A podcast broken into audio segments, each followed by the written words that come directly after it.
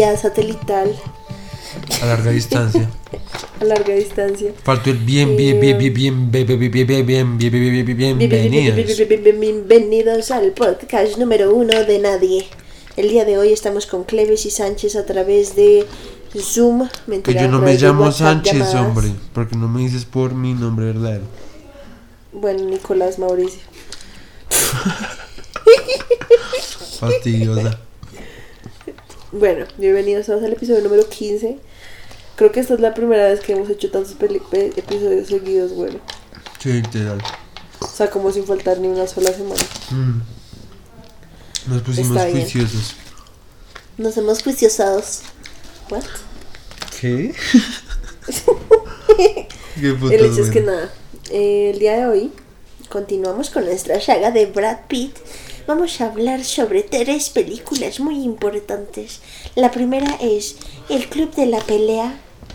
La segunda es Snatch. Y la tercera es La Gran Estafa.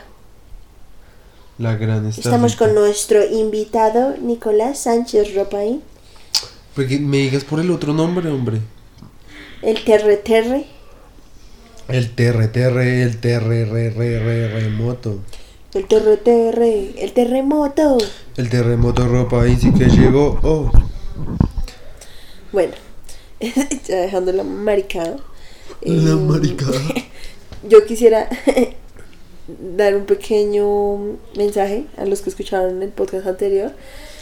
Eh, cuando Nicolás, cuando aquí el Terre y yo lo estábamos eh, editando, nos dimos cuenta de que estábamos bien dormidos al final. Sí. Sobre Que todo no- tú. O sea, que ya, que ya la verdad no estábamos teniendo nada de sentido lo que estábamos diciendo. Sí. Eh, entonces nos disculpamos por eso, pero aún así, pues que esperaban. Somos dos par de huevones haciendo un podcast vía satelitalmente, entonces pues nada que hacer. Pero el anterior no fue satelitalmente, pero bueno. No, el otro, el bueno, está bien. Somos dos par de idiotas haciendo un podcast y ustedes lo están escuchando. Entonces, pues bueno, eh, nada, ya. Entonces empezamos. Eh, vamos a hablar entonces de Fight Club, como ya había dicho. Vamos a empezar con Fight Club entonces. Como siempre voy a dar yo mi pequeño resumen. Entonces, Fight Club, aunque pues siento que, digamos, tanto Fight Club como La Gran Estafa, pues son Sí. como dos películas muy, muy, muy, muy mainstream. Sí, como muy, muy mainstream. Em, Pero pues técnicamente ahora es es más como Sí, de culto. Sí. Es, es más como de culto, pero pues ya se ha ido metiendo como en lo mainstream, sí, Sí. porque ya se volvió demasiado. Pues es que ahora lo de culto popular. es mainstream. Sí, exacto.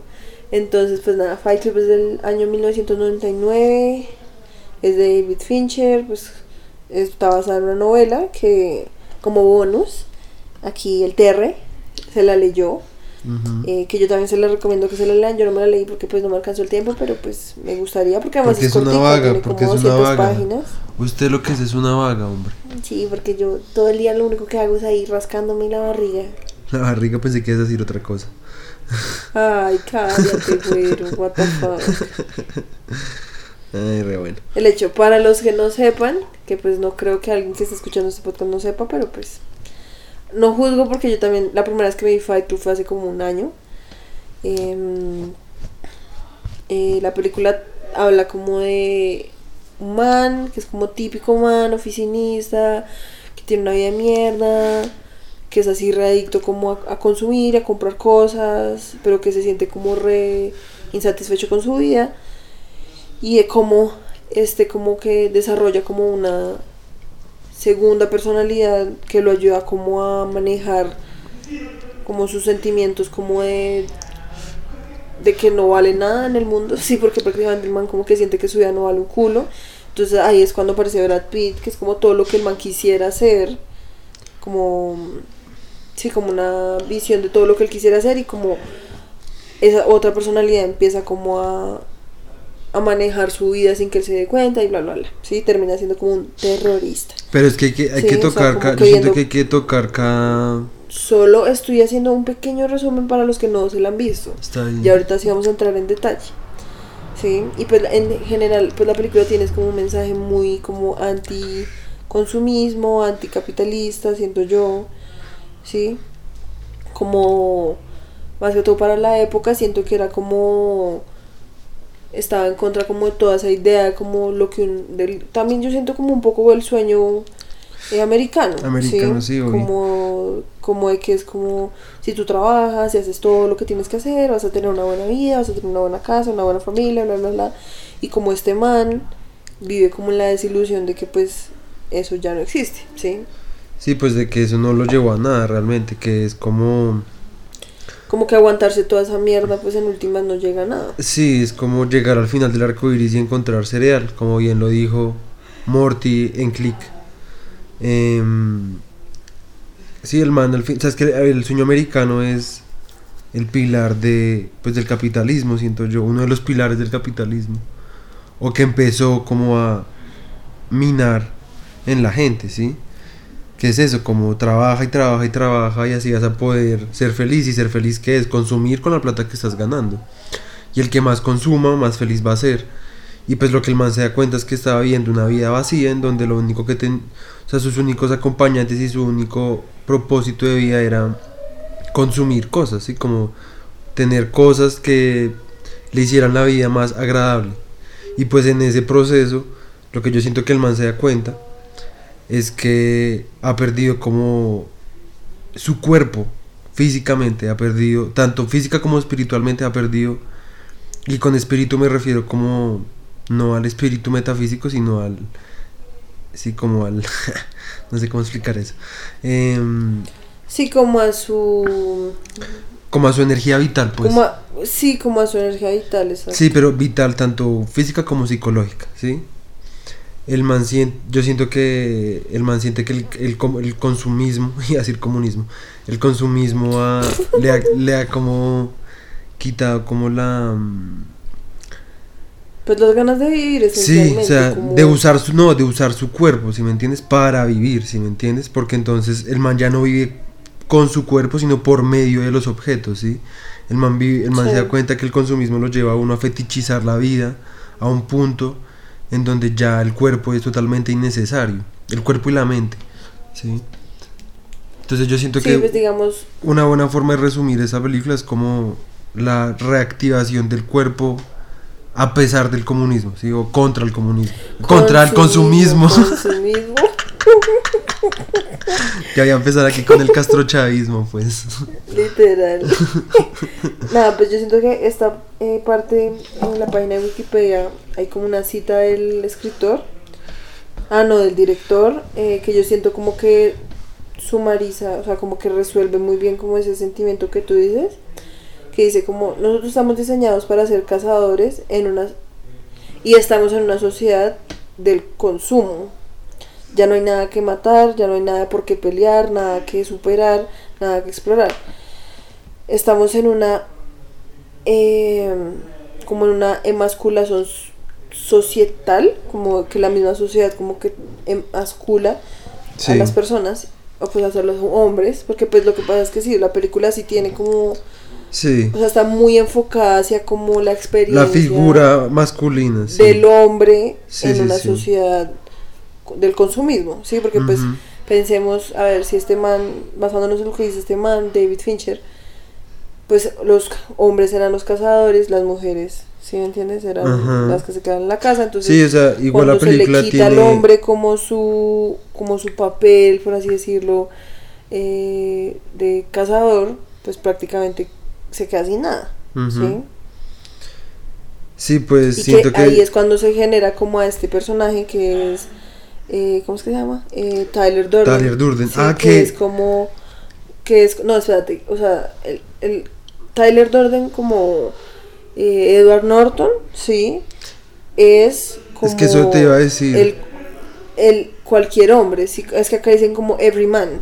Sí, es Sí, como sí, un personaje que está basado como en un hombre que podría ser cualquiera. Sí, sí, ¿sí? sí. Pero ah, te iba a decir que en el libro, el man en un momento sí especifica que su nombre no es Tyler Durden, que es el nombre de Brad Pitt en, este, en la película. Pero que pero el, el nombre de él nunca lo dicen, ni en el libro, pues obviamente menos en la película. Porque en la película lo que le hacen sentir a uno, lo que le hacen pensar a uno es que el verdadero nombre de él es Tyler Durden. Y todo eso nació porque, por lo que el man en las en los grupos de ayuda a esos, el man siempre se ponía un nombre Se distinto. cambiaba de nombre, sí. Entonces que Tyler eh, fue el, era el nombre que tenía en ese momento cuando conoció a Marla. Y por eso nació, de ahí fue que empezó a nacer creo que Tyler Durden. O mentiras, no Mm, había nacido antes, no sé. El caso es que, sí. Ok, ok. Sí, pues digamos que acá hay como, basándome también en esto, o sea, yo, tú complementas con el libro y yo complemento con Sí. un poquito que hay acá como en Wikipedia Sí. y pues también con lo que vimos en la película, obviamente. Em, acá hay algo interesante porque dice que, o sea, el narrador, por así decirlo, por no darle un nombre, digamos que es el narrador, ¿sí? O sea, el personaje principal, como que al ver que toda esa cosa, todo eso que se le prometió, o sea, que se le dijo como, si, haces tal- si vas a la universidad, vas a conseguir trabajo, y si vas a conseguir trabajo, consigues una esposa, y que si consigues una esposa vas a tener una casa y unos hijos, y tu vida va a ser perfecta. Sí, como que si sigues todos esos pasos vas a llegar como una vida feliz, y como eso nunca le sucede a él, entonces él emprende como un camino como de, eh, de iluminación, ¿sí? En el cual comienza matando entre comillas a sus papás, después Ujú. a Dios y después al profesor, ¿sí? Em, Que entonces acá dice como al inicio de la película el man hace, mata a sus papás, ¿sí? Entre Sí, sí, comillas, sí. que es cuando la conversación esa que el man tiene con Brad Pitt, que le dice como todos los años yo, ah no, que Brad Pitt le dice al man, como yo todos los años llamaba a mi papá y le decía como papá ya me gradué, ¿ahora qué hago? Y Sí, entonces sí, dice, consigue trabajo, entonces después cuando consigue trabajo le papá ¿y ahora qué hago? Eh, no sé, cásate. Sí, como que ahí es cuando el man dice como él mata a los papás en un sentido como de pues todo lo que mis papás me dijeron es mentira, así como Sí, pues en lo que decía en el libro, eh, hablaba de que el man decía, uno ve la figura de Dios como ve la figura del Padre, ¿sí? Y si tu padre te abandona o le vales una verga o no sé qué cosas, pues entonces, ¿cuál es tu percepción de la figura Padre, de. Dios? ¿Sí? Entonces, sí, que por eso es que el man dice que pues eh, en un momento le dice como hay una posibilidad de que Dios te odie, ¿sí? Pero entonces lo que decía en el libro es que mm, Edward Norton, por ponerlo de alguna forma, eh, el narrador, habla de Tyler Durden, obviamente, y el man dice que Tyler prefiere, em, o sea, su, perso- su personalidad eh, disociativa prefiere, em, prefiere el odio de Dios a la indiferencia de Dios. sí, que es como, y que lo que, o sea, sí, como que lo que busca es como que la sociedad, yo creo que también, o sea, porque pues Dios pues, pues es un ente metafísico, pues en fin. Pero con eso yo creo que también se extrapola que pues él quiere como, por eso es que no busca la autodestrucción, ¿sí? Porque ese es uno de los elementos también de la película, como la autodestrucción como medio necesario para volver a empezar, para renacer como otro hombre, ¿sí? Como un hombre como con carácter y con fuerza y todas estas cosas que la sociedad consumista ha emasculado, etcétera, ¿sí? Y pues ya, pues yo diría que fuéramos como por porque me parece chimba como ver eh, como los elementos que, que hay en la película como de digamos el man em- empezó el man tenía insomnio sí que eso también habla de la sociedad que hay un libro que se llama La sociedad del cansancio de Byung-Chul Han ¿sí? Y que siento que de alguna forma toca ese tema, que es como el insomnio, porque es una, somos una sociedad que como que está mm, eh, siendo afectada cada minuto por resto de aparatos, por resto de muchas cosas que hay que poner la atención, ¿sí? como estímulos. Sí, que hay muchos estímulos y que, pues por tanto, no hay verdadero descanso y que además el trabajo se ha vuelto como algo tan, desde lo tedioso hasta lo eh, tecnificado, que le quita a uno el poder de hacer con las manos, ¿sí? De utilizar realmente el cuerpo para el trabajo. Y entonces que el trabajo de nuevo se vuelve como, como uno utiliza una herramienta o como una herramienta le da a uno el poder de hacer alguna cosa y no el cuerpo en sí mismo, ¿sí? Y, em, Sí. y que pues bueno, entonces ese es el primer elemento que siento que pues habla de, de cosas como de, de la sociedad pues en la que vivimos. Eh, lo del insomnio. Sí, eso y dos, em, cuando el man empieza a ir como a los exacto. grupos de um, autoayuda, que cuando el man por fin logra llorar es cuando el man por fin Exactamente. puede dormir, sí, que yo siento que eso también habla resto La también supresión. como el pues de la construcción Sí, sí, como sí. el hombre, sí, como que es un hombre, entonces un hombre no llora, Contener. el hombre tiene que como resistir, sí, resistir y resistir y resistir y resistir, no importa qué. Que por eso era que yo siento, ya trayendo como a colación otra cosa, que digamos Sí, Breaking sí. Bad también habla resto de eso. O sea, como que en ese sentido Breaking Bad, o sea, como era que se llama Walter White, también podría ser resto como un Edward. Norton, sí, como un man que toda su Ujú. vida, como que la vida se cagó en él, ¿sí me entiendes? que le prometió como que iba a tener una buena vida y que iba a tener una buena familia y una buena, sí, que va a poder vivir bien para que al final Ujú. que, o sea, el sistema lo abandona, sí, o sea, al final no tiene nada y entonces que tiene que Ujú. recurrir pues a la violencia, sí, como porque no Sí, hay nada al- más al- que uno puede hacer. modo ¿sí? cavernícola. Entonces, por eso es que a mí también, digamos, a mí Breaking Bad también parece que habla resto, es como sobre eso, como sobre qué es, como esa imagen de que es ser un hombre, ¿sí? Como el hombre es el que provee, el hombre es el que tiene que traer la plata, el hombre es el que tiene que aguantar, el hombre sí. Entonces, en ese sentido, siento que sí. Por eso es que la película, que esa era la pregunta que teníamos, la- entre la diferencia entre cuál es el mensaje que manda la película respecto a la que manda el libro, ¿sí? Porque la película me parece que sí, la película habla, el resto es como de mm, el hombre, ¿sí? O sea, me parece que no habla tanto como sobre el capitalismo, obviamente está unido, y obviamente, o sea, está unido en el sentido que, que es un hombre dentro Sí. del capitalismo, ¿sí? O qué pasa con el hombre cuando está en el capitalismo. Ah, y pues nosotros pensábamos que en el libro era más así- como más hacia el capitalismo, como Pero mucho no. más enfocado. ¿sí? No, no, no. Pues no, tú. sí, es muy... O sea, es igual. obviamente, a ver, lo que pasa es que estamos hablando de dos medios que se saborean de forma distinta, ¿sí?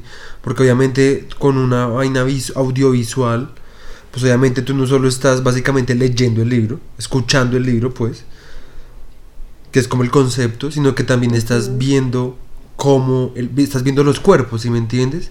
Y cómo se desarrollan los cuerpos según lo que habla el libro, ¿sí me entiendes? Entonces, por eso te digo que a mí antes me parece que, o sea, el libro sí habla y hace énfasis en eso, solo que pues tampoco ahonda mucho en cómo son las peleas, porque pues en palabras pues puede que no, o sea, que lo hacía, había momentos donde sí detallaba el resto, sobre todo cuando el man le casca, se, o sea, le cascan re duro contra el piso, o cuando el man le revienta la cara a, a Angel Face.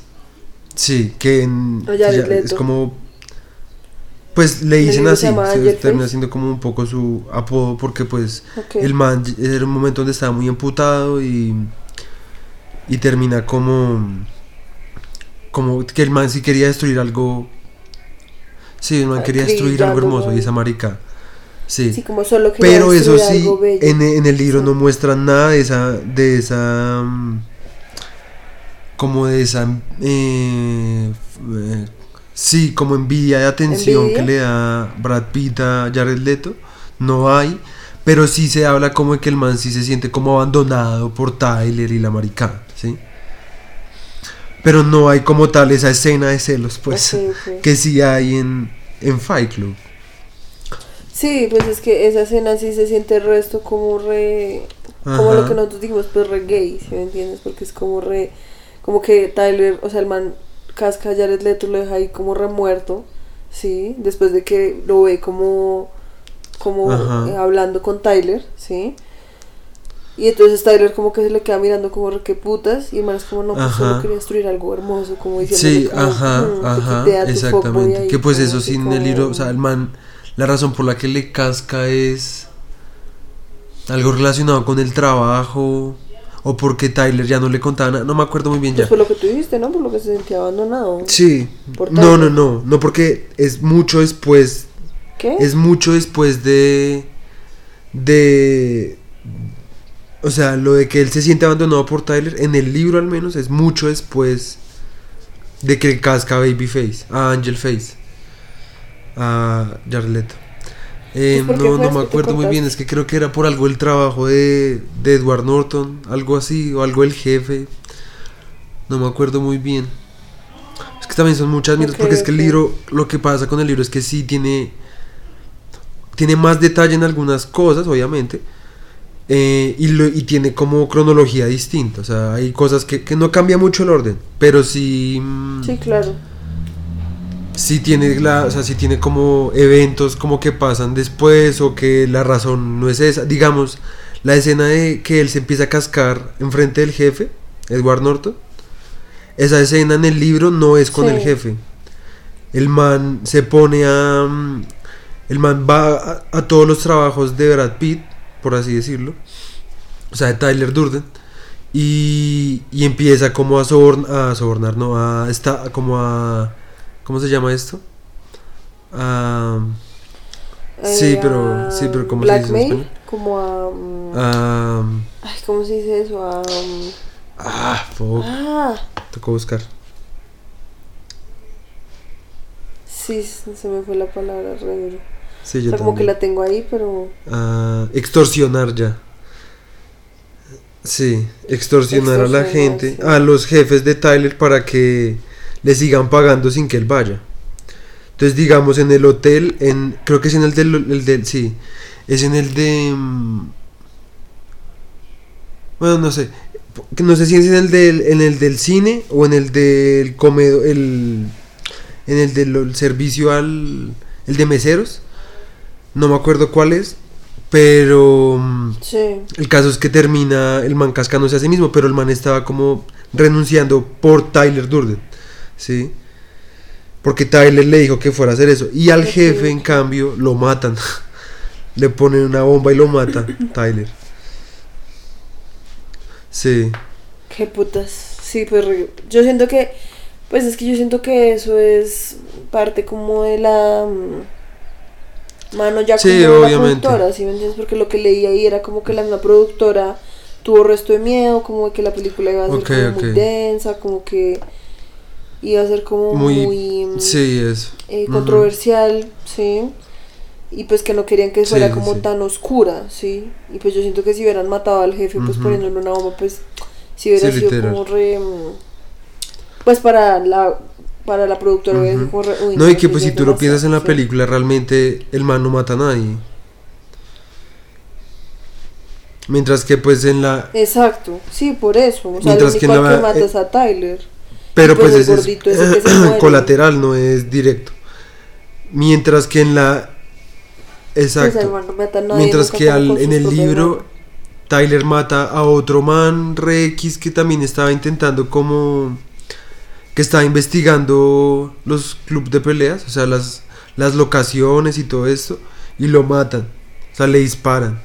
Está el jefe y creo que hay otra, otra persona que no me acuerdo muy bien quién era, pero sí, o sea, en el libro sí, Tyler sí mata.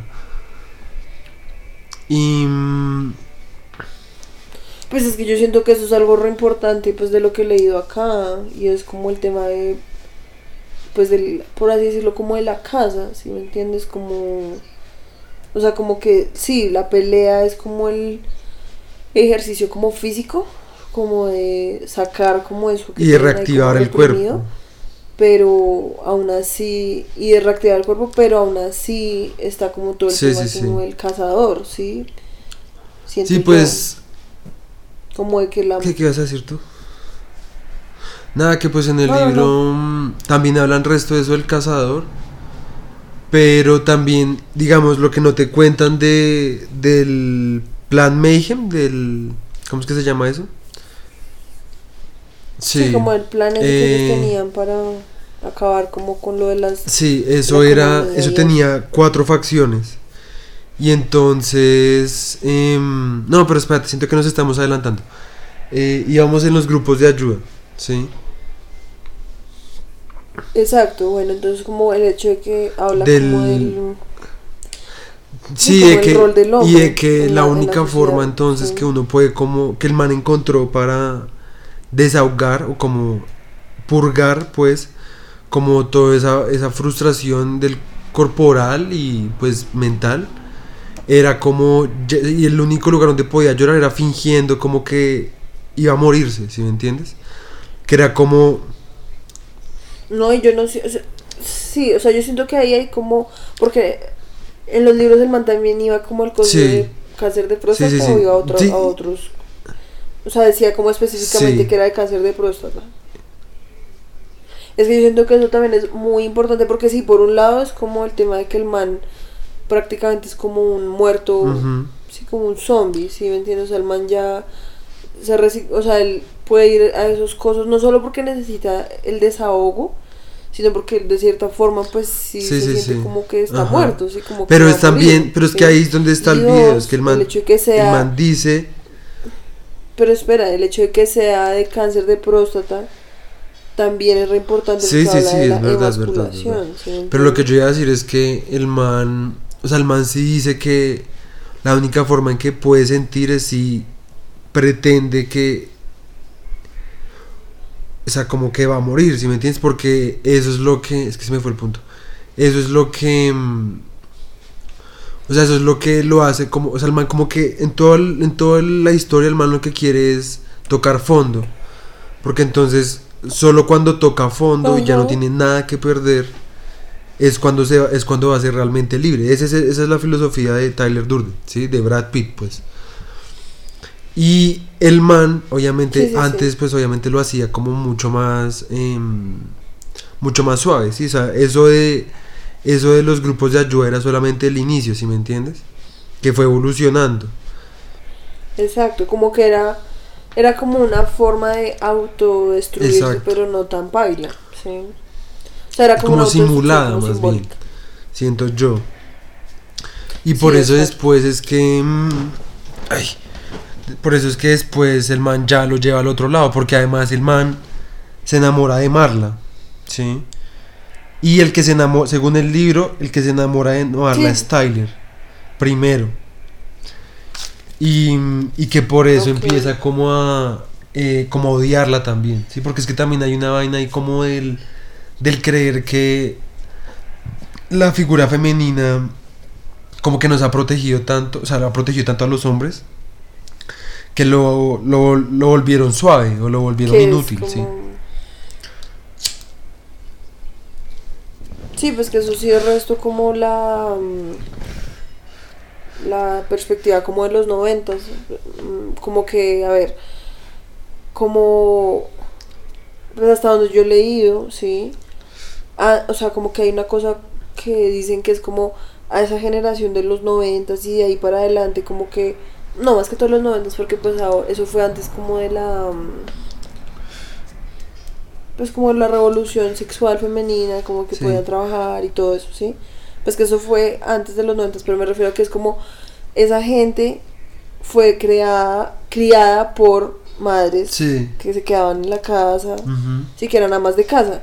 Entonces que eso fue lo que dicen, que por eso es que se generó esa idea como de que claro, como a usted lo crió su mamá, eh, por eso es que ahora todos los hombres son débiles y por eso es que, mm, porque les Sí, hace sí, falta sí. la figura eh, paterna, así como, porque en últimas a toda hora llegaban a la casa y estaba era la mamá, ¿sí? Que eso es algo que empezó a salir resto como Sí, que siento que ese sí es... Que pues eso también lo dicen en la película, Sí, ¿no? pues, que es como re, como yo para que quiero otra esposa. Sí, pues eso, eso sí se repite igual en, en el libro. Y que pues es como... O sea, que a mí eso sí me parece un poco X porque yo siento que las, los dos géneros o el género que sea, etcétera, em, puedan, o sea, cualquier persona, ¿sí? sin importar su género, su color, etcétera, pueda como... O sea, todos los, yo siento que todos estamos como afectados por eso, ¿sí me entiendes? No es como no es como algo que solo afecte a los hombres, o sea, las mujeres también lo tienen y lo tienen de otra forma, ¿sí me entiendes? No peor ni mejor, sino como de otra forma, que también necesita como su propia, su propio proceso, ¿sí? Como de reactivación del cuerpo, que pues obviamente existe ese movimiento, ¿sí? Sí, obvio. Entonces, pero pues en la película sí lo obvian mucho, Sí, ¿sí, me obvio, entiendes? Y sí antagonizan un poco como los dos géneros. Pero es que eso, o sea, yo siento, obviamente de pronto viéndolo ya como desde hoy en día, desde nuestra cultura inclusiva, ¿sí?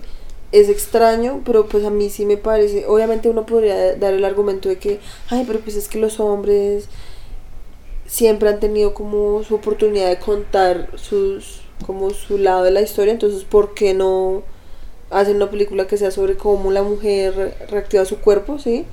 Pero pues a mí también me parece que eso es algo áspero y es algo de lo que uno no, o sea, de lo que el feminismo también se preocupa, pero que es como el resto de veces como obviado, ¿sí me entiendes? Es el tema de que a los hombres también se los se cagó, el machismo se cagó en ellos, ¿sí me entiendes? O sea, el machismo no es como si es, o sea, no es como un escudo protector para ellos, ¿sí me entiendes? antes es como que lo único que hace es como lastimarlos, ¿sí? Como que no es algo bueno que los hombres deberían como defender, ¿sí? Porque en últimas, pues el capitalismo y todo eso también está basado en el machismo, ¿sí? Porque es como el hombre que es el que tiene que... Porque, porque de dónde salen como todas esas nociones como de qué es lo que tiene que ser el hombre, pues eso también está basado en el machismo. Sí, sí. Entonces a mí por eso no me molesta como lo de la antagonización, porque de cierta forma más que todo en esa época, sí se veía así, sí, como de que pues hay como esa tensión entre... O sea, a mí me parece que como habla de su época. Sí, pero pues sin embargo... Podría como, o sea, en esa época ya existía todas esas cosas, o sea, es como... Pudo haber hablado de eso, incluyendo, o sea, digamos, imagínate el impacto que hubiera tenido esa película, o incluso el libro, si el man hubiera aceptado también mujeres, o sea, que mujeres y hombres se dieran en la jeta, ¿sí me entiendes? No, o sea, porque la forma en que presentan el darse en la jeta ahí no es algo como. Em, como violento en el sentido de querer violentar a la otra persona, sino antes es como una vaina como totalmente consensuada de parte y parte y en donde se iba a llegar como algo bueno, si me entiendes, era como hacer un acuerdo a los golpes, si me entiendes, y el acuerdo sería eh, reactivar el cuerpo, si me entiendes, y como crear una hermandad de alguna forma, porque yo siento que eso también habla resto de eso, aunque, ya voy a decir que también pienso, em, pero el caso es que hubiera, o sea, esa hermandad la hubiera podido crear también con las mujeres, ¿sí? O sea, como que sería un mundo donde mujeres y hombres también se pudieran pelear a los golpes sin que fuera como de mala vibra, ¿sí me entiendes? O sea... Exacto, exacto exactamente, porque yo siento que eso es lo que esas peleas lo que tratan de hacer es eso también, como em, quitar esa brecha que había creado el poder adquisitivo, sí, y decir como, Eo, todos somos la misma mierda ¿cómo es que dice? Mierda cantante, danzante, lo que sea. Todos somos la misma mierda. Y pues al final todos estamos en, este puta, en esta puta mierda. Entonces pues tenemos que usar el cuerpo, tenemos que trabajar en eso y tenemos que ayudarnos a trabajar en eso. Tenemos que hacernos más fuertes entre nosotros. ¿sí?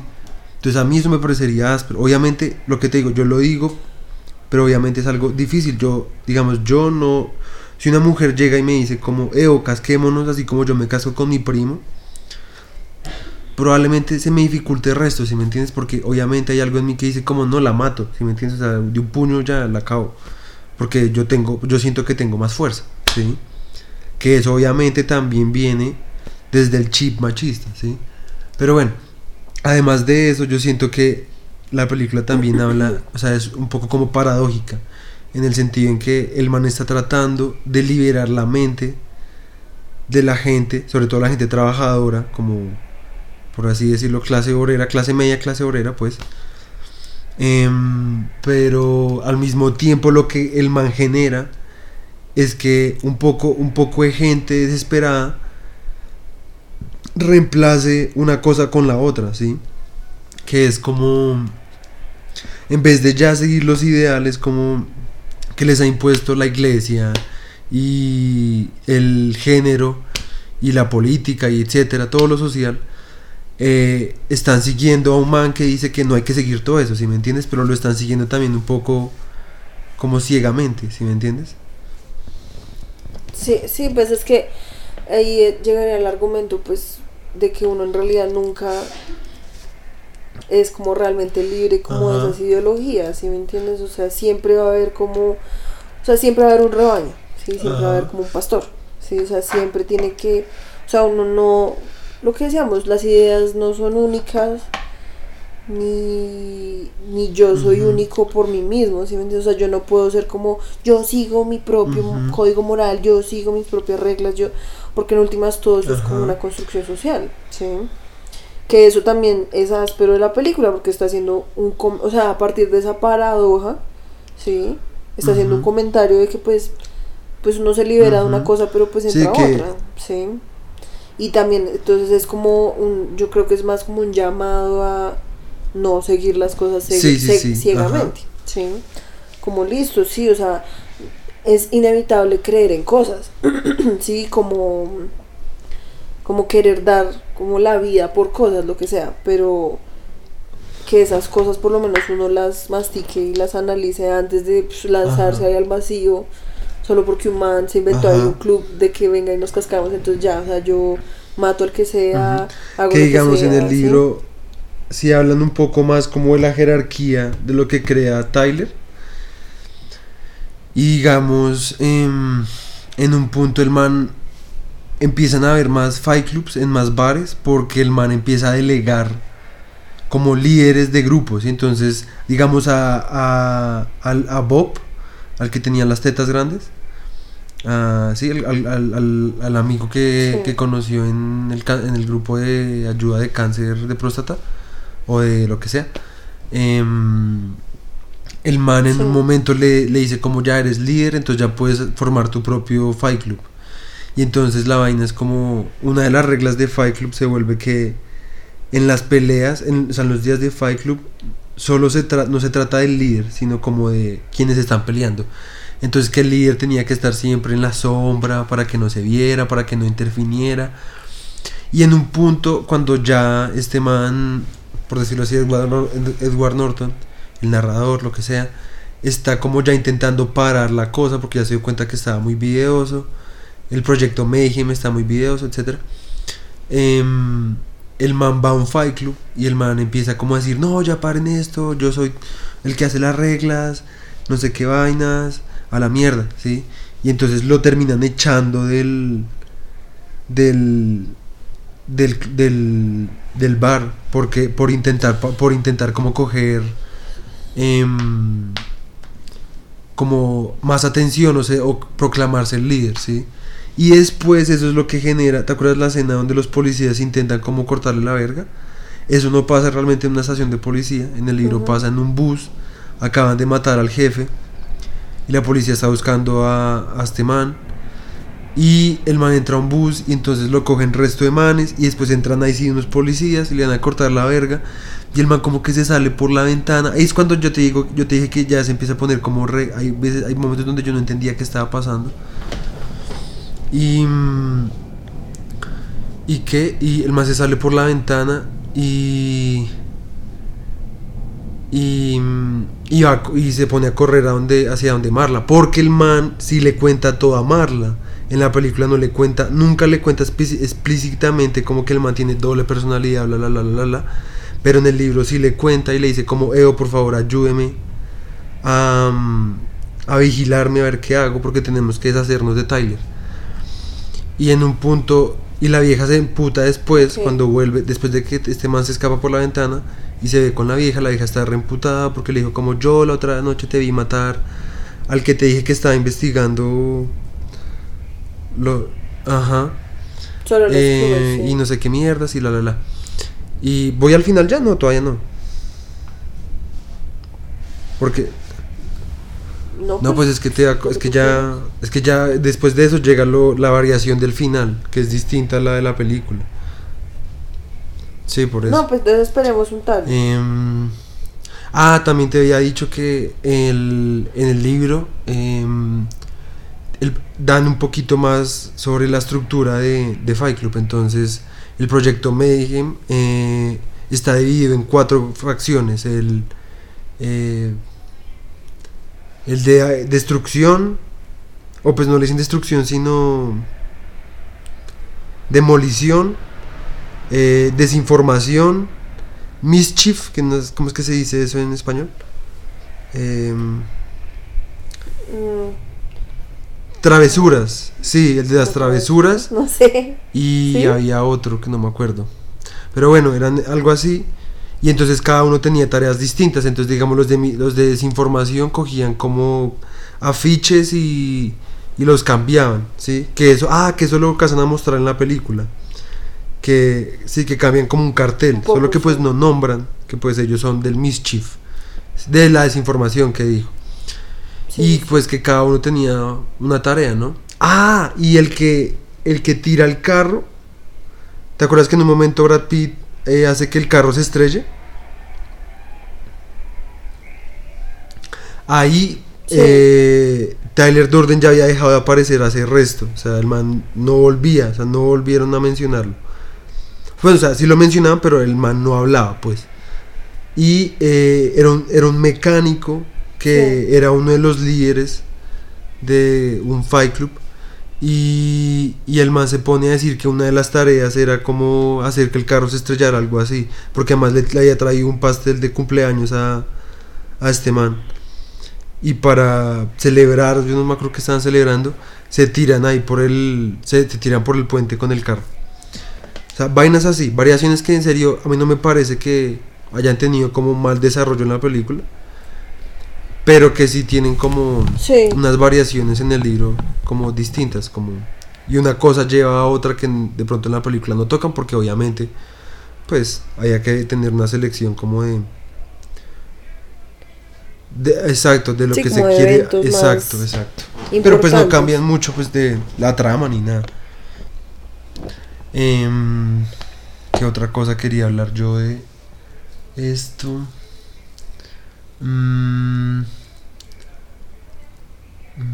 digamos am- no, No, pues, a ver, acá, que amarla la caracterizan más eh, hablan más de la vida de ella que ella antes trabajaba como en una vaina de de en un funeral y ahí fue cuando se dio cuenta que le tramaba también como o sea como que se sentía re mal una maricada así por eso se mamó como de eso y por eso empezó a ir a los grupos de ayuda y ya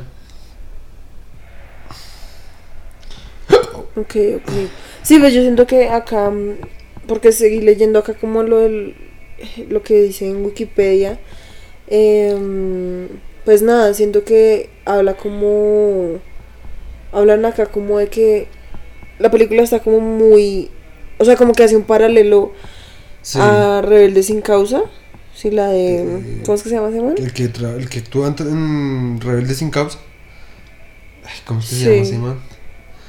Sí, ¿cómo se James llama? Dean. James Dean. Sí, o sea, como que lo que dice acá es como que. mm, como que son. A ver, son como. Ambas películas hablan como de una. de la frustración de, la, de las personas que están metidas en el Sí. sistema, ¿sí? Y que son como personajes que han sido sometidos como a una emasculación social y son reducidos a una generación Sí, de sí, sí. espectadores, ¿sí? Ya que además eh, lo que hablan acá es de que en los noventas, o sea, la, la película está hablando mucho como sobre la generación X, que además es la primera generación que creció con televisión, ¿sí? Entonces, y de cómo la televisión ayudó como a crear ese esa cultura como Sí, sí, de la sí. propaganda, así como de de que yo quiero tal cosa porque sale en propaganda, yo quiero tal cosa porque está en los anuncios, yo quiero, sí. Entonces, eh, yo siento que también, em, acá dice como una cultura de propaganda se define, ah no, la cultura de propaganda define como que hay como significado, ay, no sé cómo se dice, como, o sea, como que la, la felicidad se mide es por cosas externas a uno, ¿sí? Como, como eso, yo, co- yo soy feliz porque compro en IKEA, yo soy feliz porque compro en Gucci, yo soy feliz porque compro tal carro, yo soy Sí. feliz porque tengo tal cosa, ¿sí? Lo que hace que haya como una, eh, como que uno constantemente esté persiguiendo como cosas innecesarias para poder como Como lograr que- ese Mm. Esa felicidad que en últimas pues es como eh, falsa, ¿sí? Em, digamos acá hay como una cita de Brad Pitt que dice como yo creo que hay como un mecanismo de autodefensa que mantiene como, o sea, que no deja que mi generación como que tenga una conexión real con el, eh, con, ay, con el compromiso ni con los sentimientos de uno mismo, ¿sí? Como que siento que eso también está re- relacionado con lo de Marla, ¿sí? Porque el man también, o sea, como que también habla de eso, como que el man quiere estar con Marla, pero al mismo tiempo estar con ella también le demuestra Sí, como sí. su propia debilidad, sí, que es de lo que en últimas todos los hombres están como huyendo, sí, como Ajá. de darse cuenta de que son débiles, sí, Em, digamos acá dice como todos estamos como haciéndole barra como a equipos de fútbol y eso, pero en últimas nosotros no somos los que estamos jugando, sí, como que vivimos Sí. todo como por proxies, sí, como por otros, a través de otros, es una vivimos como la felicidad, sí, dice como, dice como estamos demasiado eh, preocupados por el el fracaso y el, ¿cómo se El dice? éxito. Eh, y el éxito como si esas dos cosas fueran como a sumar lo que es uno como al final, sí, como que de alguna forma es eso, como esa constante como obsesión con el, el, el éxito, con todo eso está re relacionados con una cultura pues del- de la propaganda, sí. Eh, y acá lo que decía es como que la violencia de los clubes de, de los clubes de pelea no es como para promover ni para Ajá. glorificar el combate, sino que es una forma de que los participantes Experimento. de que ay, experimenten experimenten como los sentimientos que la sociedad Frustrado. les ha como eh, sí, Sí. frustrado o como dormido sí dice como que las peleas representan como la resistencia al impulso de estar como Ajá. encapullados en la sociedad sí como que a través de la pelea es que uno Ajá. se sale de la sociedad y puede ser como libre Es lo cual es re áspero, áspero, sí. la verdad, si uno lo piensa. O sea, como que eso, esa, esa, mm, como, esa conclusión a la que llega como el man que escribió ese Ajá. libro, pues es re áspera. Que pues además también está, Está demasiado relacionado con relacionado con mi tesis. Solo que yo no, solo que yo no hablo O sea, es tanto del como- capitalismo. A pesar de que pues está totalmente... Pues un poco, o sea, es que lo que es que es lo que yo te decía, como que de cierta forma es Sí. inevitable que no esté relacionado con el Capitalismo porque pues en Sí. últimas es la sociedad en la que estamos como inmersos. Sí, obviamente tú no estás como buscando como una Ujú. desmantelización del capitalismo. como del capitalismo y del sistema y que entonces todos volvamos a cero. Sí, como que ya no haya economía y Ajá. que caigamos en el anarquismo, sino como de ese release, así como de, bueno, no, porque yo siento que de pronto ese es más como el, o era más la perspectiva como de las generaciones pasadas, siento yo, como de, no, es que hay que acabar con el sistema, hay que acabar con el sistema, hay que acabar con el sistema. Yo siento que hoy en día, tal vez, bajo la idea de que el sistema ya es así, ¿sí me entiendes? O sea, el sistema es así, además el sistema ya está en decadencia, ya estamos es como llegando como al fin de la, sí, como llegando a la meta, por así decirlo, al fin de la carrera. Entonces más bien es como cómo logro como satisfacer esas necesidades que yo tengo, que de cierta forma son castradas por el sistema, pero sin tener que ponerme Sí, entonces a exacto. acabar con todo, porque no, o sea, no lo voy a lograr.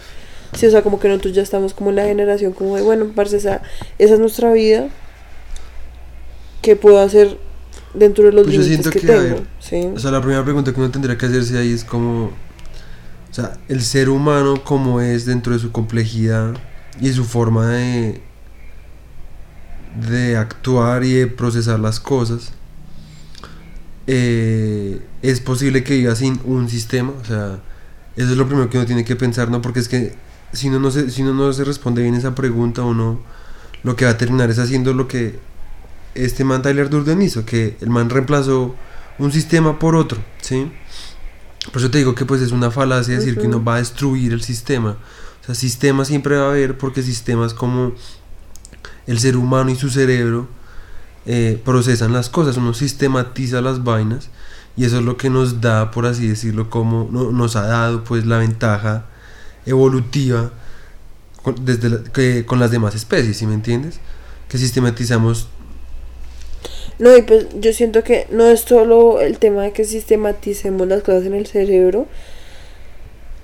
Yo siento que esa sistematización cerebral es un reflejo de nuestras del hecho que nosotros vivimos por en eso, sociedad, porque, ¿sí porque estar, porque es que, o sea, por el hecho de que nosotros vivimos con personas es que Exacto. podemos como o sea, una de, la- una de las vainas que cuando uno le enseña sobre la evolución del hombre, la marica, lo primero que le dicen a uno en no sé qué mierda de época es como la primera, eh, una de las consecuencias de la sedentarización es em, la división del trabajo, ¿sí me entiendes? Es decir, que unos se dediquen a hacer unas cosas mientras otros hacen otras para que el proceso sea más rápido, sea más práctico.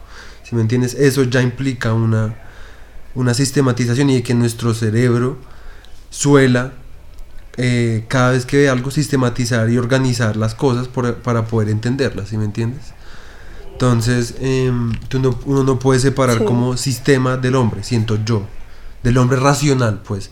Lo que Sí, pasa es que mucho sistema también ignora que el, el hombre racional sigue también siendo un animal irracional, ¿sí me entiendes?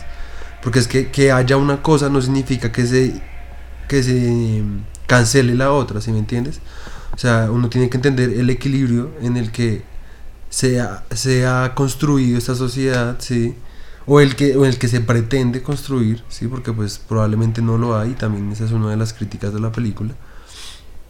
Eh, y es que a pesar de que somos racionales y necesitamos organizar para entender y poder eh, llegar a cosas que nos ayuden en nuestra vida y etcétera, sea la tecnología, sea la medicina, sea etcétera, también necesitamos una vía por la que podamos como em, vivir también nuestra animalidad irracional, ¿sí me entiendes? Que siento que eso es lo que pasa con el consumismo y el capitalismo, que llega un momento donde la misma idea antropocéntrica eh, de que el hombre no es animal y el hombre es solo ser racional y termina siendo como una propaganda indirecta de que solo, solo necesitamos consumir, ¿sí? O sea, en eso en eso decae esa eso del hombre racional, ¿sí? Sí, solo sí. terminamos es consumiendo, ¿sí me entiendes? Porque el hombre racional consume lo que el hombre racional hace, ¿sí? Lo que el hombre racional produce.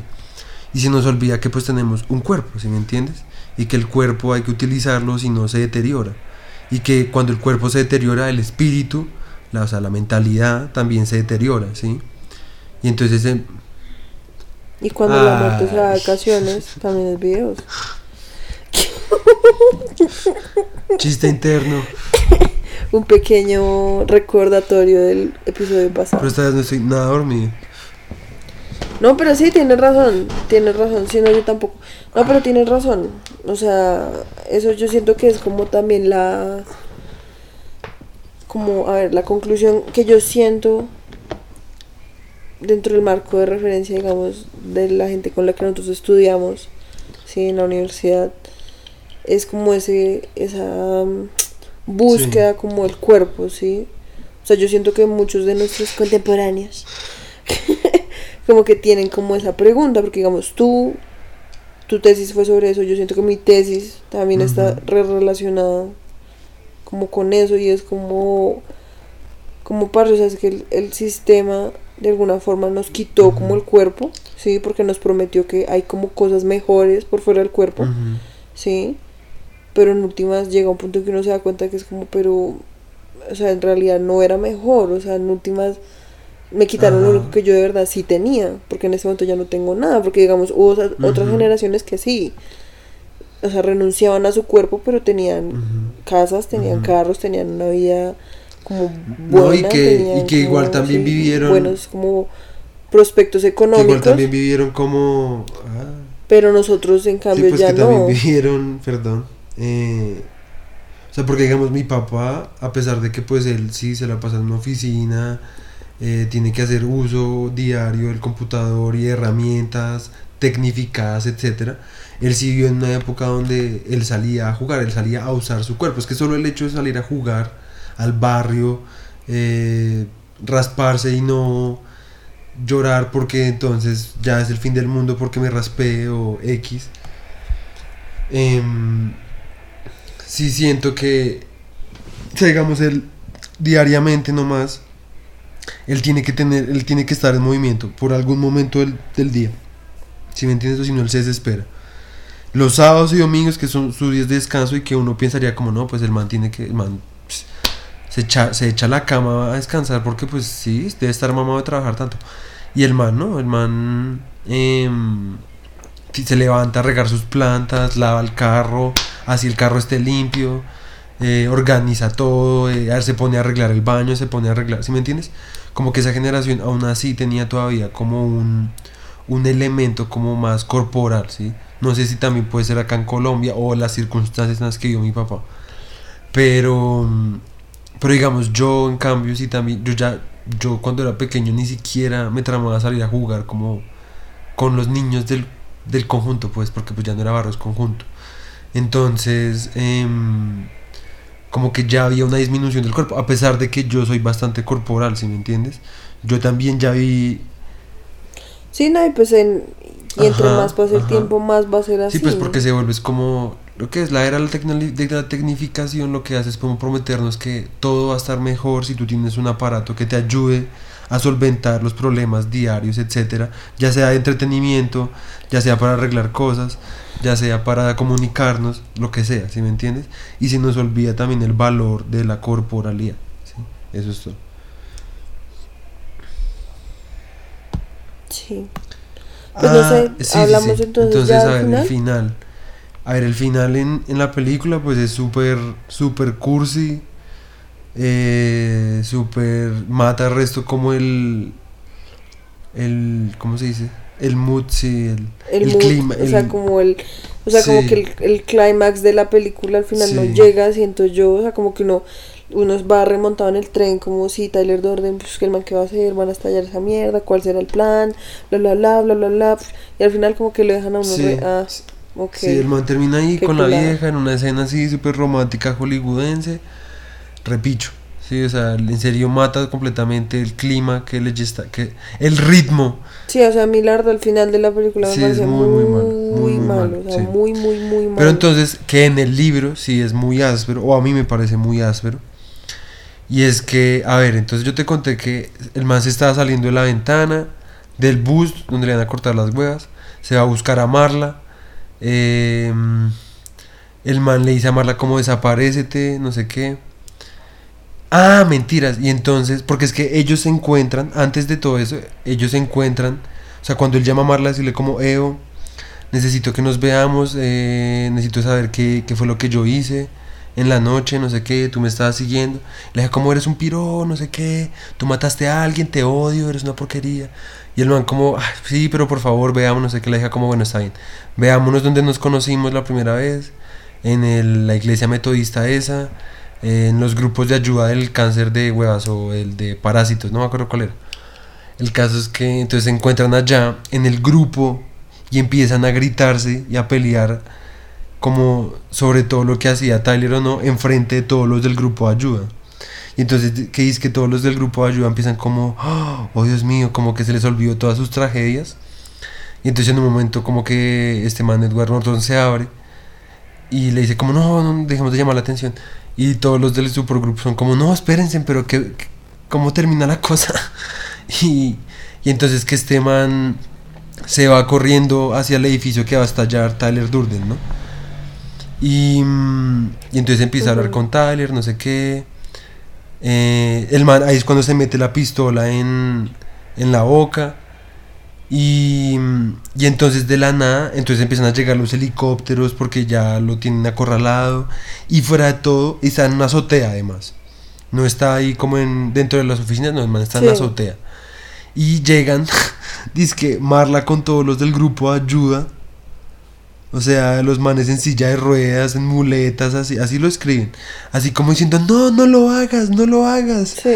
Te podemos ayudar, la vida puede ser mejor. Marla también tratando como de salvarlo. Y al final el man dice como, eh, no sé qué mierdas, o sea, como no sabía si hacerlo, pero disparé. Porque el man así se quería deshacer de Tyler. Y entonces el man sí se disparó y así termina. No, no dice nada más, que siento que es un final sea, termina como Exacto, sin saber exacto. si el man se murió o no se murió. Y. Ah, mentiras, mentiras, mentiras, sí, o mentiras, mentiras. que eso Me equivoco, sido me equivoco. como...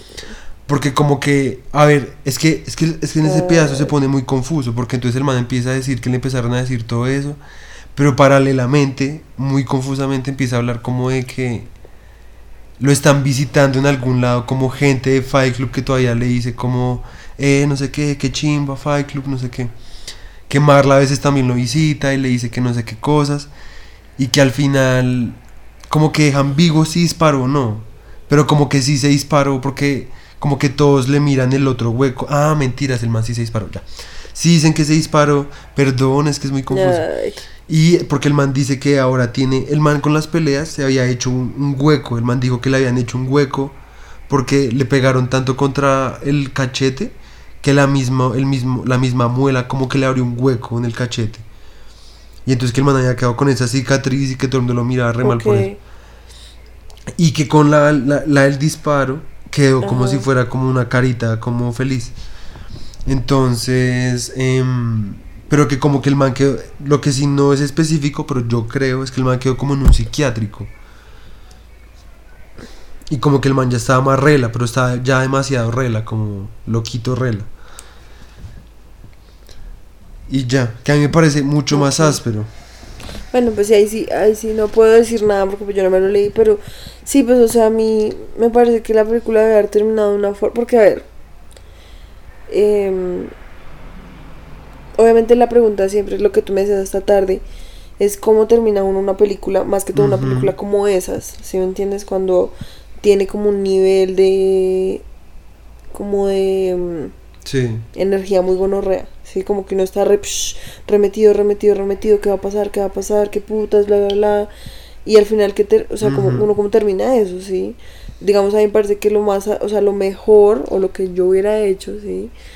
Sería Ajá. dejarlo un poco más ambiguo, Ujú. como qué fue lo que pasó, ¿sí? Sin que al final termine como una cosa Ajá. re clichésuda, como de, ay, sí, ven, nos cogemos la mano acá, Sí. entonces miramos como, porque además lo que dicen ahí, o sea, lo que dan a entender como con esa escena final, es como que pues el man logró como Ajá. acabar como con la economía, sí, como, entonces que es como, ven, nosotros vivamos como de este Sí, nuevo ajá. mundo que yo creé, ¿sí me entiendes? Como, como que Sí, eso es lo que me parece re, que putas. Yo sé que yo Sí. conté mal el final del libro, pero en serio es mucho más interesante. En serio, yo sé que no te tramo igual, pero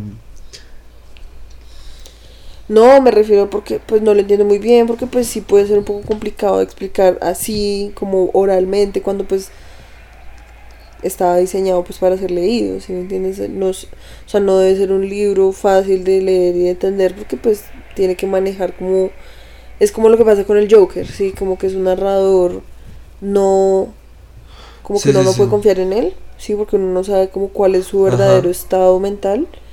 Sí, como que nunca lo hacen explícito, eh, sí, en el guion o en el texto o lo que sea. Entonces uno en realidad no sabe sí, como que... es espérate que estoy pasa. revisando el final a ver si sí lo conté bien. Todo al final. era Mira, si al final el resto de gente le está diciendo como que que pues lo extrañan y que no sé qué vainas, que Mara le escribe. Eh,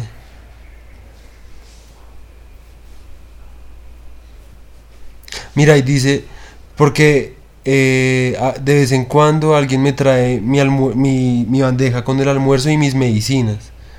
Y tiene como un, un black eye, un, un ojo morado. eh, o, o, o... mm, Ay, se me fue. O...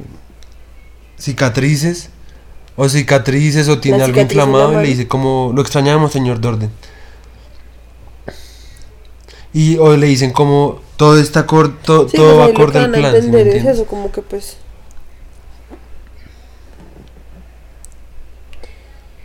Sí, sí, pues ahí lo que dan a entender es lo que tú dices, como que el man de pronto sí quedó, fue como un Ajá. psiquiátrico, ahí re el Joker. Re no lo Ajá. entendería. Pero pues me parece. Cállate. Pero sí me parece que es mucho mejor final. O sea, a mí ese final en serio sí me tramó resto. Sí, a mí también me parece mucho y- mejor. Y si Sí, a la continua. Porque lo chimba es que tiene continuación en cómic. Que yo en serio me lo quiero leer ahora sí resto. Porque además es hecho por el mismo escritor. Sí, pues toca, toca. Y pues es un comeback, porque como según lo poquito que leí es como que Tyler vuelve de la nada. Porque se supone que ahí ya Tyler, o sea, la, la otra personalidad ya como que quedó destruida con el disparo, supuestamente. Entonces pues no sé, me parecería chimba leerla.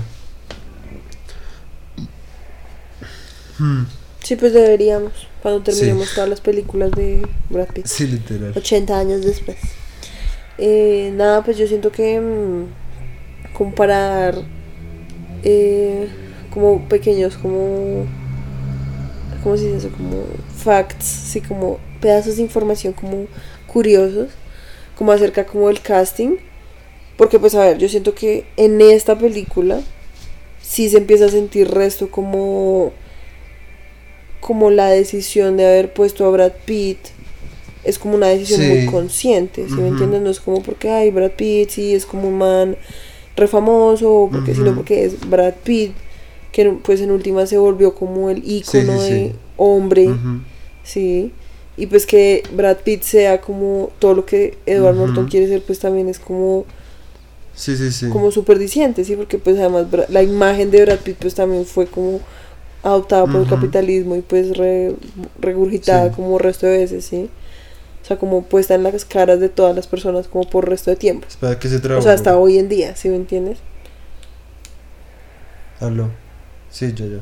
Ahora sí ya. O sea, hasta hoy en día pues el man todavía es como re- Sí, Brad sí. Pitt, ¿sí? Entonces eso me parece re áspero. ¿Y quieres saber cuánto le pagaron ¿Cuánto? a Brad Pitt por haber hecho esa película? Ush, jue 17 puta, qué millones de dólares.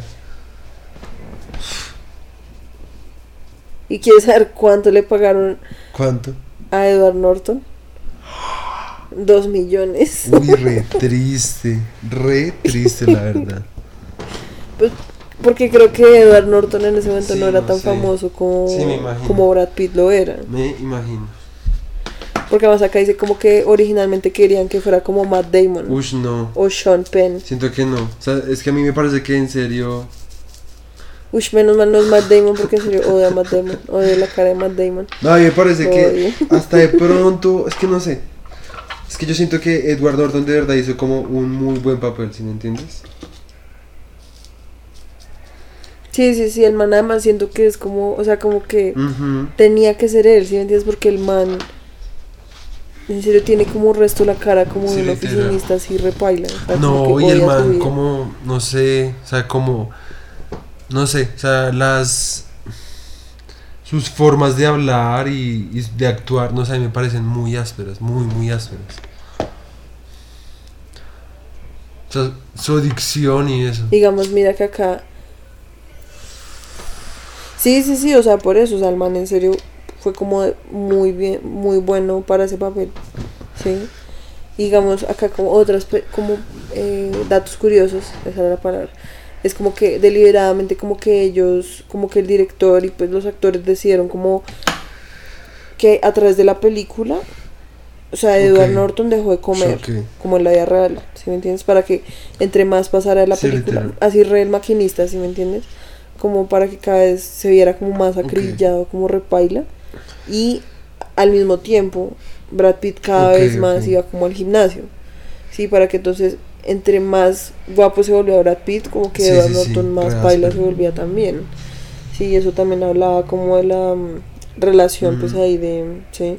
Dice que ambos actores tomaron clases de boxeo, taekwondo eh, y hasta de cómo hacer jabones, lo cual es muy chistoso.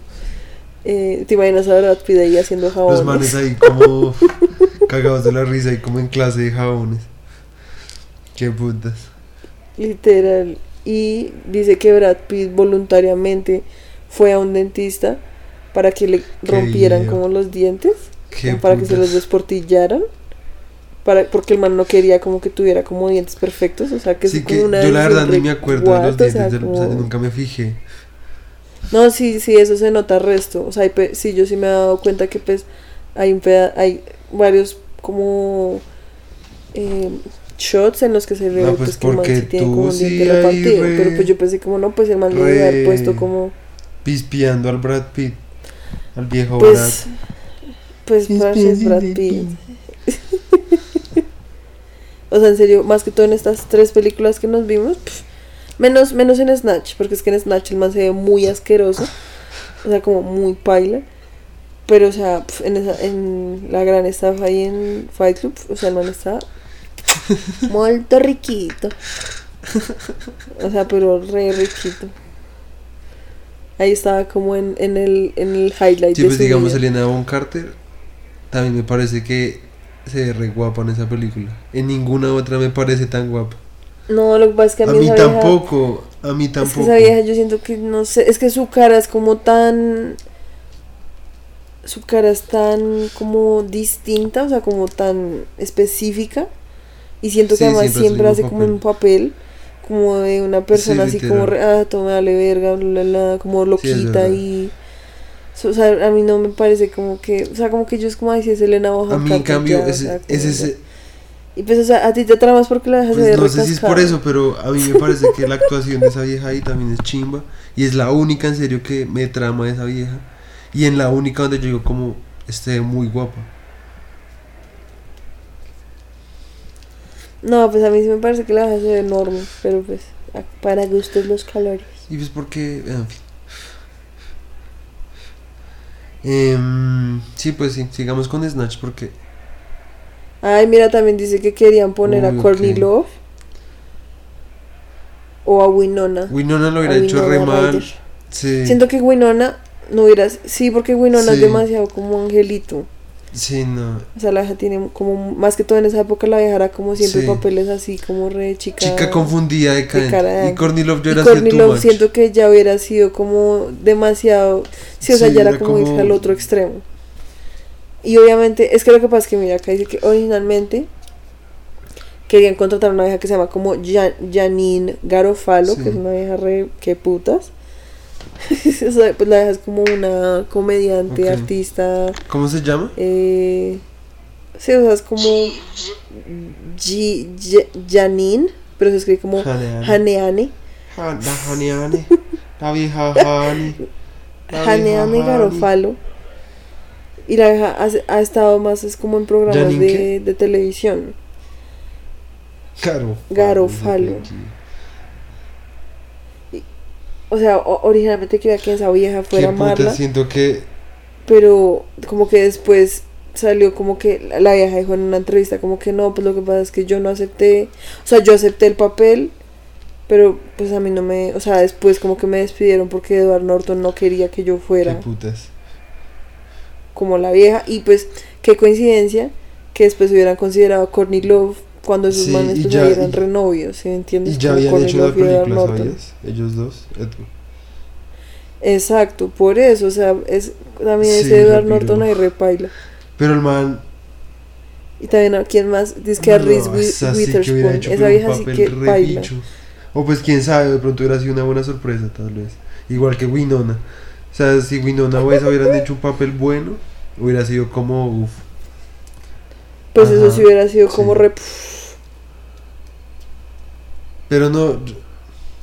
Ah, pero mira que acá dice que em, el, el escritor como que puso en la, en la, o sea, en la novela puso como temas como homoeróticos, los cuales también fueron incluidas en la película como para volver, como para que se volviera como eh, incómoda, sí.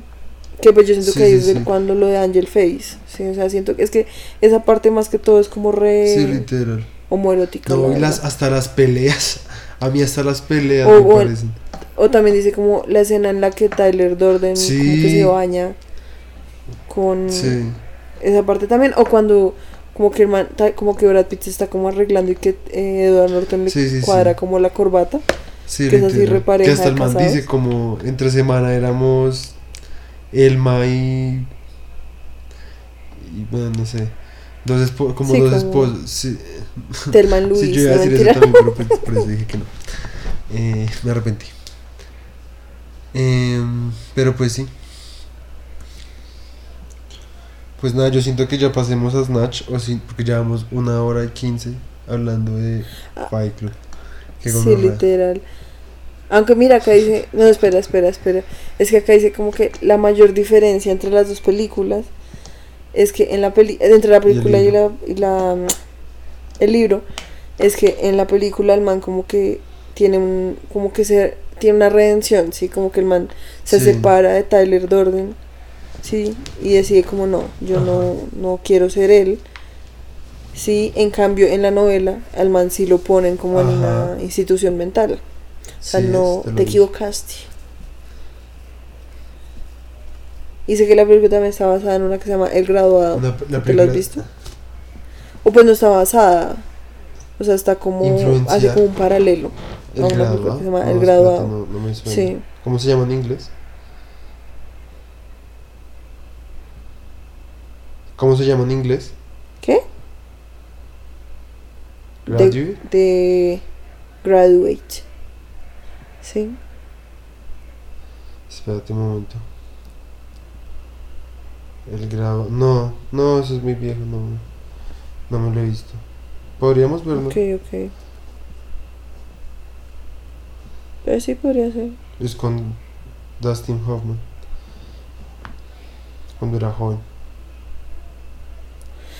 Ay, pues siento que tenemos que hablar del elefante en la habitación. Yo la verdad estoy pensando que em, em, si nos dem- o sea, como que hicimos prácticamente todo un Sí, episodio solo de Fight Club. Em, eh, y es Ah, sí, obviamente. obviamente pues es Sí, como inevitable, más que todo cuando ya Sí, hicimos un podcast sobre Mr. Robot, Se me había olvidado pues saber que, o sea, de que en serio, o sea, Mr. Robot es como Sí, un Fight. Club pero expandido. Sí, como? Como- una adaptación mucho más detallada y, y le dieron un spin spin-off ahí que era como de hackers, ¿sí? Sí, como Pero algo eso más es lo que yo estaba como pensando, lo pertinente que yo como estaba pensando es que em, la diferencia también es que en Fight Club a ti te están mostrando el narrador, o sea, el personaje que tú, la historia que te están contando es del, de la persona que sufrió de, que está sufriendo de esto y él es la, la persona oficial, pues no sé cómo decirlo así, como la primera persona, ¿sí? O sea, o sea la, la, la personalidad fuente, pues, ¿sí? Ya. Y en Mr. Sí. Robot, toda la historia que te están contando es la historia de una personalidad, de una de las personalidades, ¿sí? Que eso también es un, un twist áspero, Sí. ¿sí me entiendes? A mí me parece muy áspero porque eso sí, sí, pues uno en un momento ya, después de la primera temporada, uno sabe que el man sufre de, mm, de cosa múltiple, de personalidad múltiple.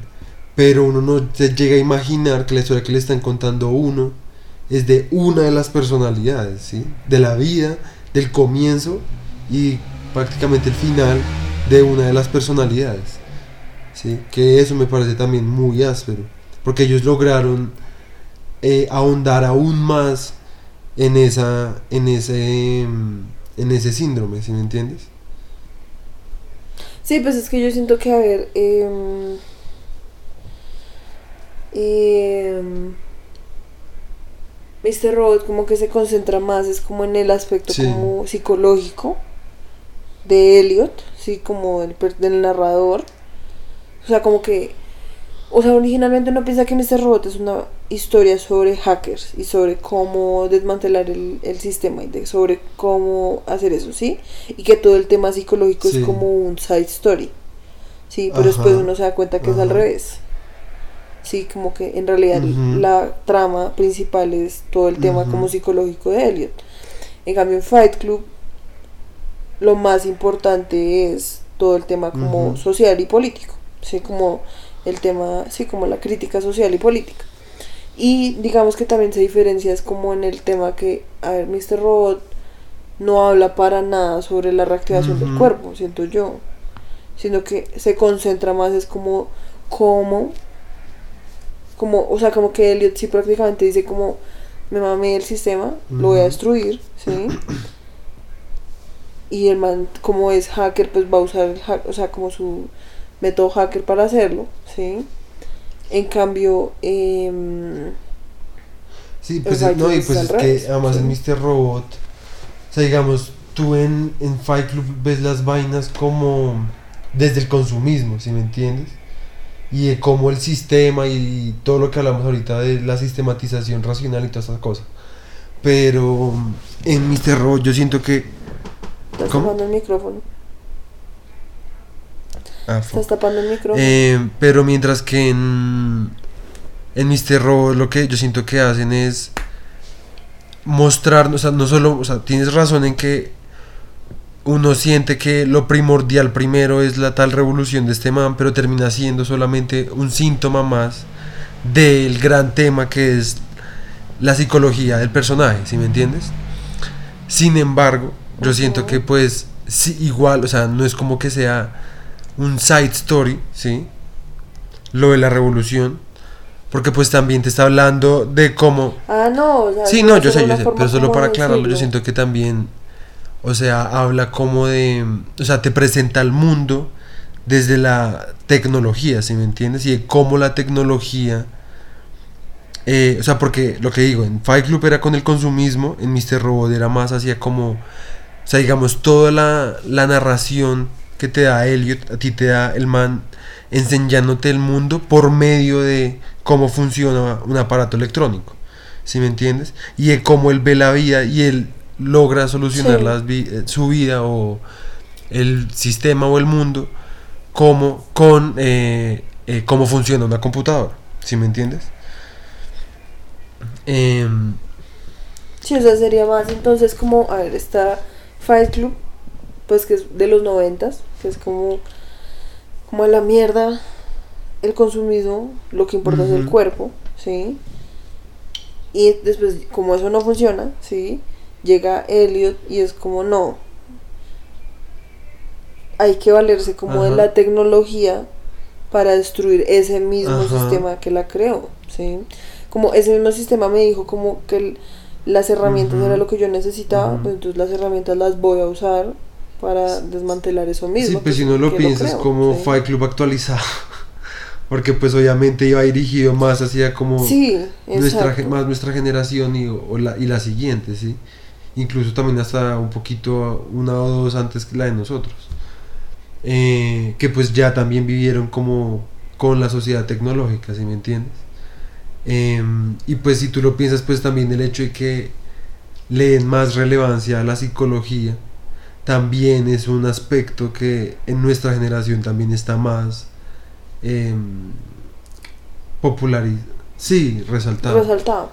En el sentido en que pues nosotros sí somos personas que por, por omisión o oposición a nuestros papás o a la figura adulta con la que crecimos, eh, lo que hicimos fue em, como darle mucha importancia a lo psicológico, ¿sí me entiendes? O a lo- y a lo emocional, siento yo.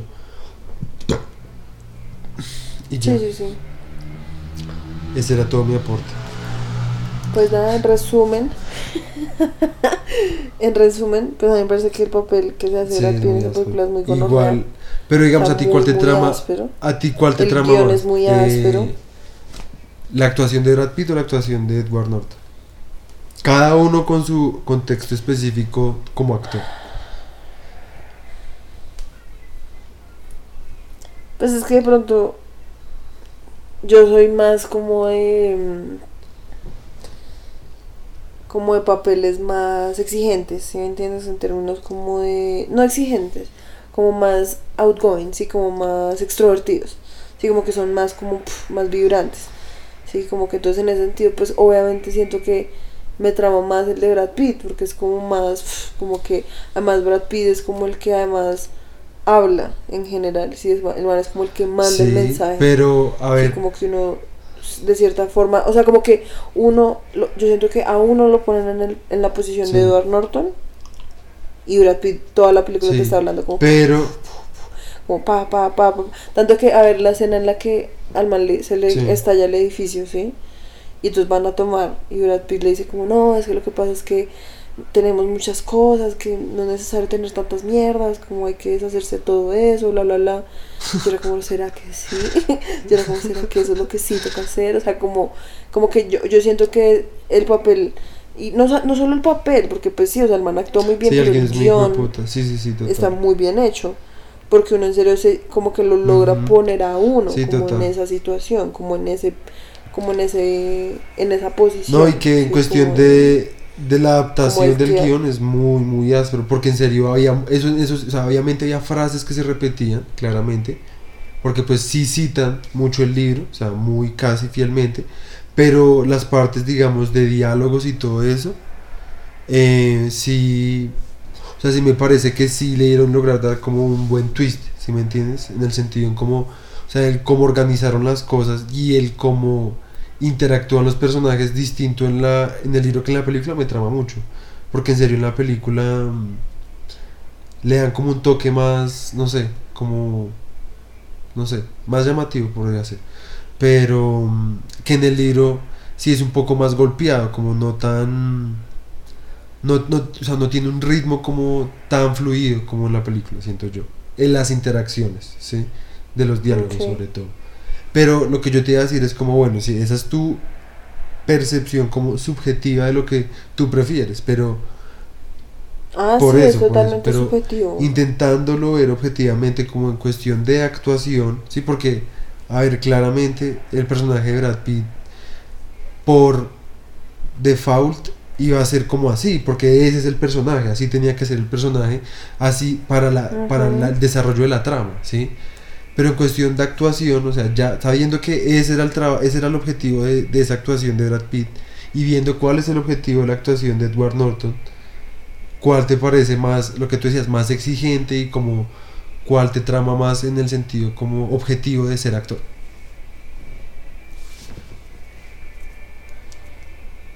No, lo que pasa es que ahí me estás preguntando dos cosas que se contradicen. por ejemplo, ¿Cuál, te gusta más en términos objetivos? Pues sí, pues bueno, como- entonces, ¿qué piensas? Ay, también te lo tomas muy literal, qué putas. ya tampoco estamos aquí como en Pues la no, porque originalmente te respondí, o sea, ay, te respondí la pregunta como yo pensé que, pues, o sea, como, pues, ¿cuál es la que más me gusta a mí? Sí, pues la por eso, bueno, pero- ¿sí me entiendes? Pero ¿por qué? Porque, por, Sí. lo, por lo que ya dije, pero pues la de Edward Norton pues también me parece muy áspera, más que toda esta segunda vez que me la vi, porque analicé más como Sí, sí, sí. todo lo que el man decía, sí, como... Pues sí. Toda la verdad mi favorita es la de Marla, sí. What? ah, ya, Ay, aunque a mí igual me parece re bueno. También puedo, puedo estar hablando subjetivamente sobre, en fin. Sí. Pero sí, no, o sea, es más como... A mí me parece que en general, pues, los dos manes se hacen como una re buena actuación. ¿sí? O sea, Sí, como sí, re, re buena actuación. Precisamente porque además la película da para eso, ¿sí me entiendes? Porque en serio el guion está muy bien hecho, todo está muy bien hecho para que los manes también puedan dar como una buena actuación. Sí, porque pues uno puede ser como un actor, una gonorrea, pero pues si a ti te dan un guion paila, pues tú solo vas a poder Es hacer verdad. como lo máximo, ¿sí? O sea, como Es lo verdad, máximo verdad, que se pueda con eso. Es verdad. Sí, pues sí. No, pues Entonces, no nada. sé, ¿qué hacemos? No, yo siento que, o sea, igual Snatch y la, y la otra no son tan difíciles ni tienen tanto tema. Entonces yo digo, en el siguiente podcast, al iniciar hacemos una muy breve acotación de esas dos películas que siento que también lo que tenemos, lo que yo tengo que hablar de esas películas es breve. Sí, no, pues no es mucho lo Sí, que por eso. ya llevamos hora y media, ya es la una Sí, de la eso. Ya mañana. es time to, it's time to go. It's time to go to sleep. Es hora de dormir, mis pequeños. Bueno. Vamos a dormir, mis pequeños. What the fuck. Yo no te ¿Cómo me traigo. feo? Yo no te trato feo. Oye, ¿tú sí, Sí. tienes puesto los audífonos? Ah, Ah, es que sí, no ya se regañando como raro. Ah, pues ya, yo dije ya, te tiro el podcast. Solo quiero que sepan que la señora María Fernanda Clay Ramírez tiene los ojos en el culo. En el Sí, culazo, en el sí. culazo. O sea, no estoy dormida como la vez pasada. Es que la vez pasada, en serio, o sea, la vez pasada, en serio, ya tú hablabas y yo ya Güera, no, o sea, no sí, podía yo, abrir yo los siempre, ojos, yo- o sea, yo ya ojalá por lo menos este podcast sirva como ASMR, a ver si por lo menos hago dormir a la gente. Eso sería algo. No los hago re... O sea, sería como eh, el, el primer como señor de radio, bueno, no de radio, podcast, que en vez de entretener, duerme. Entretener. Y quiero que sepan que en un momento, mientras yo estaba hablando, como raro, cabeció re duro. Sí, Uy. Uy, güero, no hables tanta mierda que hoy en serio vi, no me da vi, nada de sueño te como vi. de quedarme No de dormida. qué estábamos hablando. Ay, pero güero, cuando vi estaba- Sí, ajá. Ajá. Ay, Sí, sí, sí, ajá. ajá. no me creas. Eso es calumnia y Bueno, te va a demandar. Estás demandado. Wow. Vaya a ver por pan. que está Ay, demandado. Dios mío.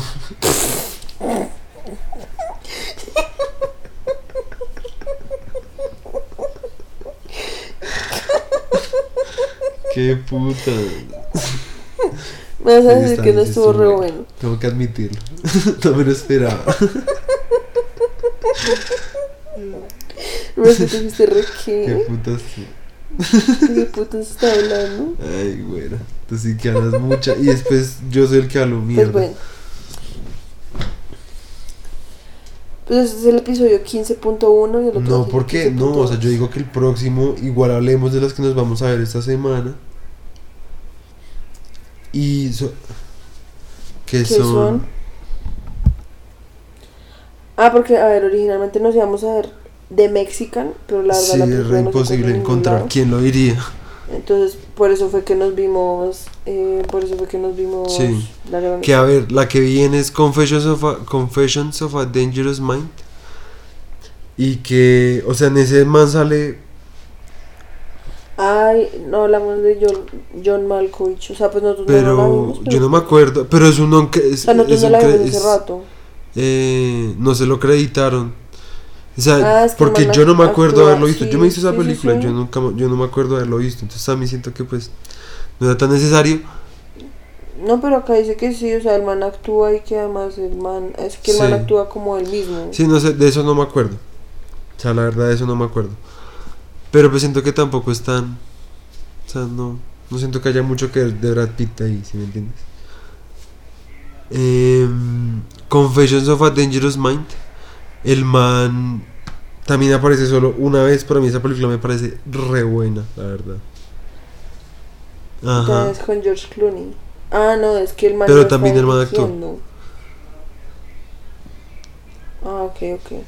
Y también Ajá. es con Julia Y Roberts. con, con Julia Roberts. Sí, Pues no me acuerdo de Julia Roberts ahí, pero es con Drew Barrymore. Esa es buena. Sí, sí, sí. Drew Barrymore. Ay, no, ese sí estuvo bien malo, güera. Uy, debería darte vergüenza. Entonces. No todos pueden ser ¿Qué? winners. Pues nada, yo diría que, que no todos pueden ser ganadores. Eh, yo diría que la otra entonces hablemos de la gran estafa. Confessions of a Dangerous Mind. no, porque también te Troya, faltó. Snatch. Sí, Ay, Snatch. Por eso. Que igual, de nuevo, Snatch. Es que espera, espera diría- un momento, espera un momento, déjame bien- hablar. Mira, Snatch, Snatch, eh, Ocean's Eleven, que esas dos no siento que tengan. O sea, las acotaciones que hay que hacer de Brad Pitt es que, a pesar de que son buenas, pues, sí. O sea, tampoco tienen más, ¿sí? Sí, No hagas spoilers. Porque si no, no, no escuchan el próximo Eh, episodio. nos quebramos, entonces güey. Snatch, Ocean's Eleven, decir algo pequeño al principio, como una resumida bien pequeña. Eh, Confessions of a Dangerous Mind, podemos hablar un poco de la película, pero de Brad Pitt pues tampoco hay mucho, ¿sí? Entonces por eso esa, esa es bueno verla porque pues no, o sea, no tiene mucho peso en, en lo que estamos hablando, que es la actuación de este man, de Brad Pitt. Troya y Ocean's 12. Y, ay, es que ya. Es que mira, no, No, mira, mira, ponle cuidado. Es que bueno. unimos Ocean's 11 a Ocean's 12.